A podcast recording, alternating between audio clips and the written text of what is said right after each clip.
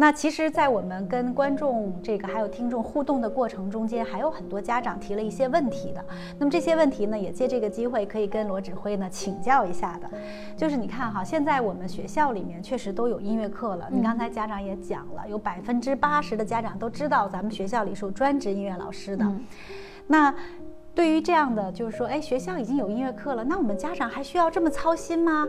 然后现在听说呢，就是我们在初中这个阶段，其实音乐已经加入了中考的内容了，那就马上又要考试了，家长一觉得，哎呦，什么东西纳入考试，家长就很着急。那我们家长从原来对音乐教育觉得这不是我的事儿，到现在，哎呦，要考试了，可能我要跟孩子一起搞一搞。那我们家长在这个方面能做些什么呢？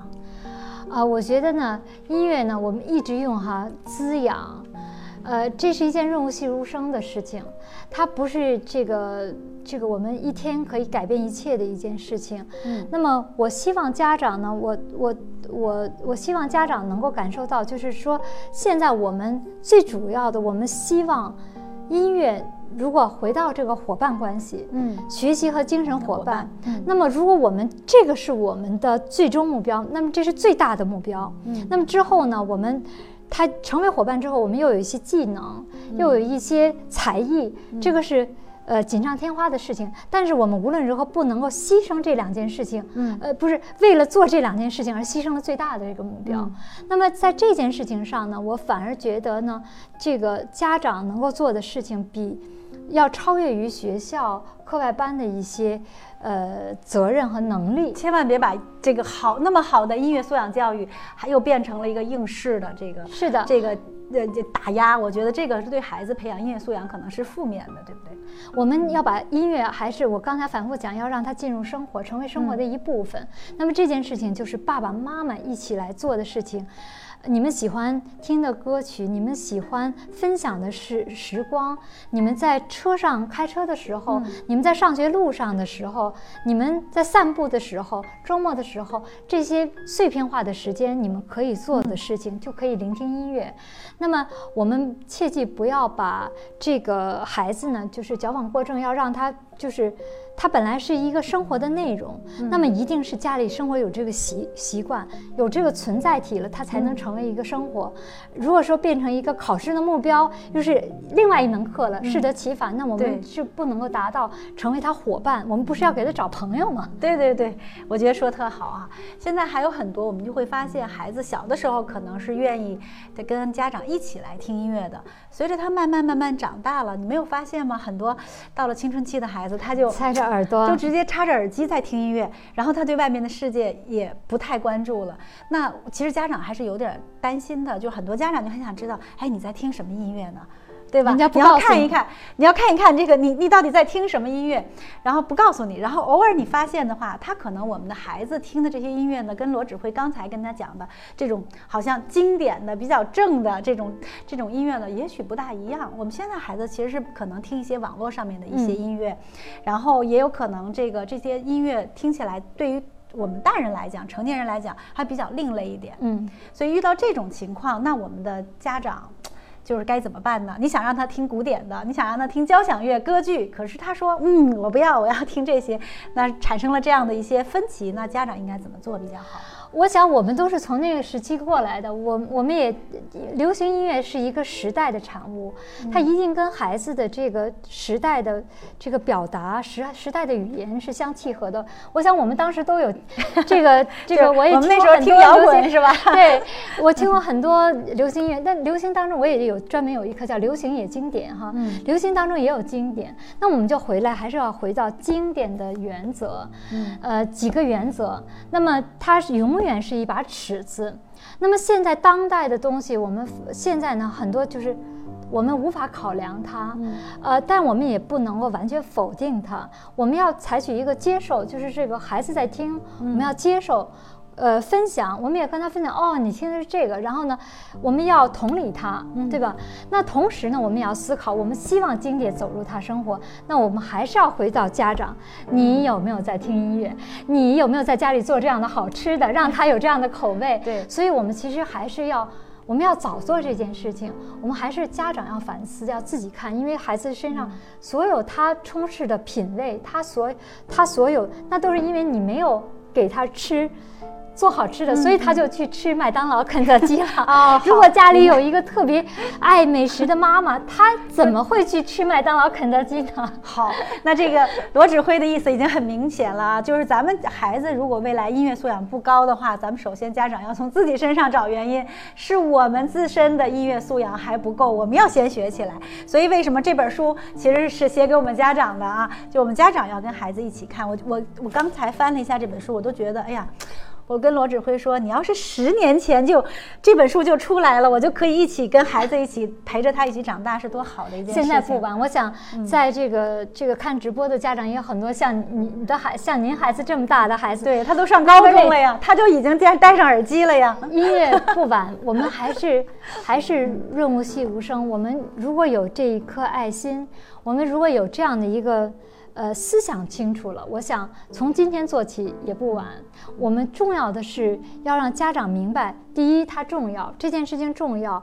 家长已经明白了，不是我说的，也不是潘老师说的。从孔子到亚里士多德，礼乐射御叔叔，呃，希腊的古希腊的记忆，音乐都是在一个支撑的，就是我们 pillar，就是房子的这个支撑墙的这个这个这个位置。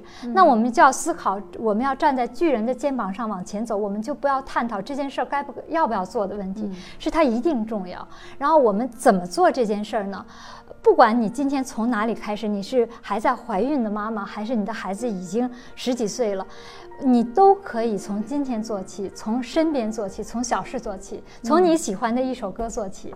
所以赶紧啊，咱们周末就。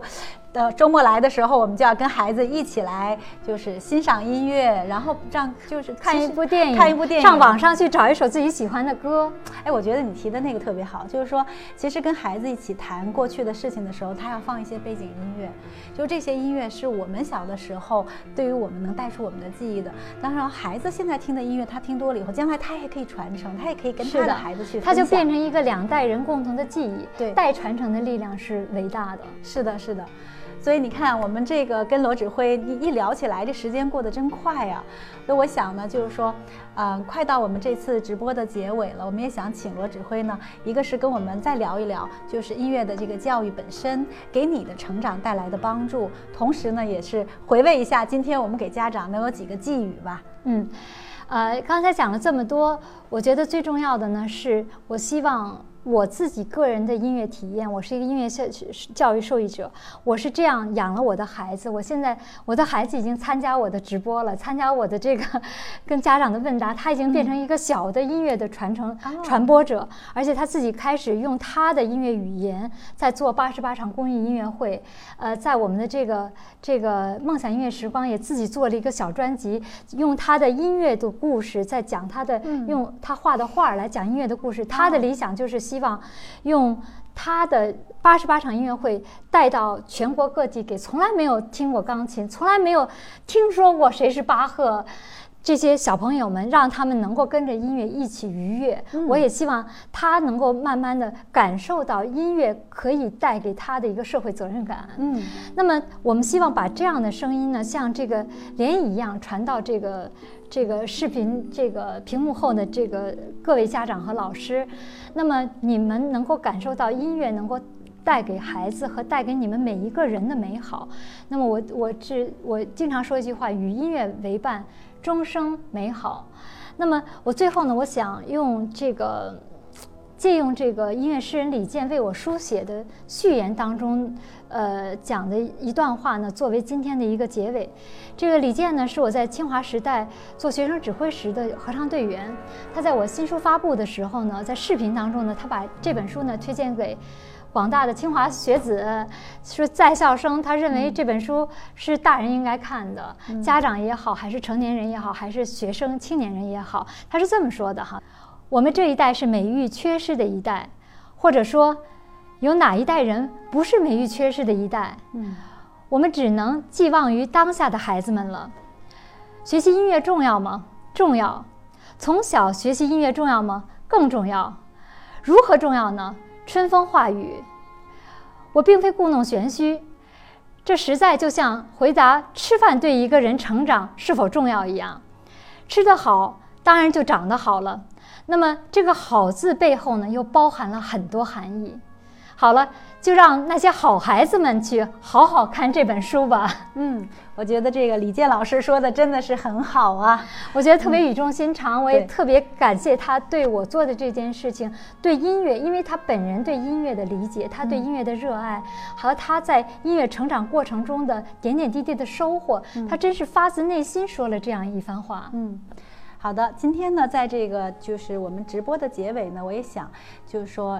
让李健这个和我们的罗指挥给我们的家长朋友们推荐一曲音乐，可以在结尾的时候播放给大家来听的。那么在大家听音乐的过程中间呢，我们还是希望大家能够扫一下二维码，为我们本期的这个家长会呢填写一个反馈的问卷。那也感谢大家呢，在将近一个小时的时间里面，和我们一起来了解和学习音乐对于孩子成长的重要性。那我们希望一个美好的童年，它中间呢是有音乐来陪伴的。那音乐在我们的身边，那请大家呢继续来关注我们的梦想盒子，同时呢在上面也可以看到我们往期的节目，请大家继续关注每个月十四号的真爱之声线上家长会。请大家关注我们的公众号，能够关注我们的线上家长会。好了，那我们下个月十二月十四号晚上见，再见，再见。